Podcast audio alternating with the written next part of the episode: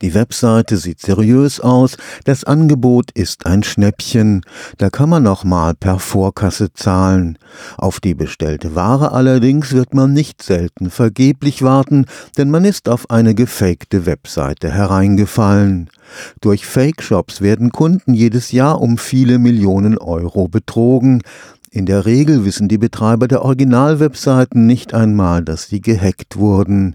Ein vom Bundesforschungsministerium gefördertes Projekt am Karlsruher Institut für Technologie setzt jetzt die Instrumente der künstlichen Intelligenz gegen diese Raubritter im Internet ein. Zugleich will Inspection die Betreiber von Webseiten für das Risiko des Gehacktwerdens sensibilisieren.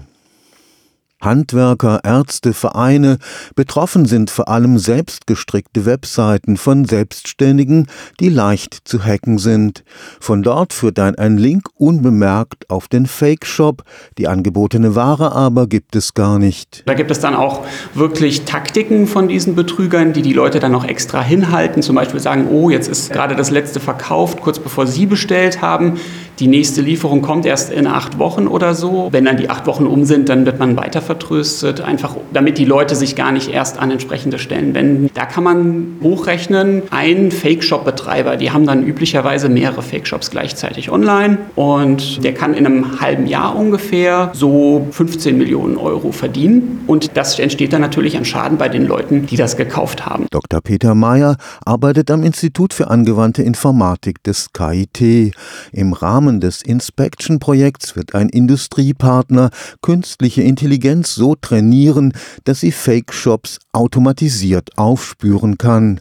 Aufgabe der Wissenschaftler ist es, die Betreiber der gehackten Webseiten zu warnen. Und die Frage ist eben, wie komme ich mit denen ins Gespräch? Weil wenn ich eine E-Mail schreibe als KIT an den Bäckermeister in München, dann wird der sich wundern, warum wir meinen, dass er ein Problem mit seiner Webseite hat. Deswegen haben wir sehr viele assoziierte Partner, angefangen von Handelskammern über eins und eins, um verschiedene Wege ausprobieren zu können, welche am effizientesten und effektivsten sind, die Betroffenen zu erreichen und im zweiten Schritt dann auch tatsächlich das Problem beheben, angepasst an das Wissen, was der Betroffene hat, eben zu sagen, was er tun kann, sich eben nochmal Rat zu suchen bei jemand extern, der das Problem für ihn beheben würde. Für die Institutsleiterin Professorin Melanie Vollkammer ist es entscheidend, die Betroffenen über das Sicherheitsrisiko aufzuklären. Insbesondere wissen sie nicht, dass eben die eigene Webseite genutzt werden kann, wenn sie nicht entsprechend gesichert ist. Das heißt, hier ist erst erstmal Sensibilisierung notwendig, damit jeder versteht, selbst wenn ich jetzt nur so eine einfache Webseite habe, auf der quasi die Öffnungszeiten stehen, dass ich die absichern muss, weil sonst kann das eben genutzt werden für solche Fake-Shop-Angriffe. Online-Käufern empfiehlt der Sicherheitsexperte Dr. Mayer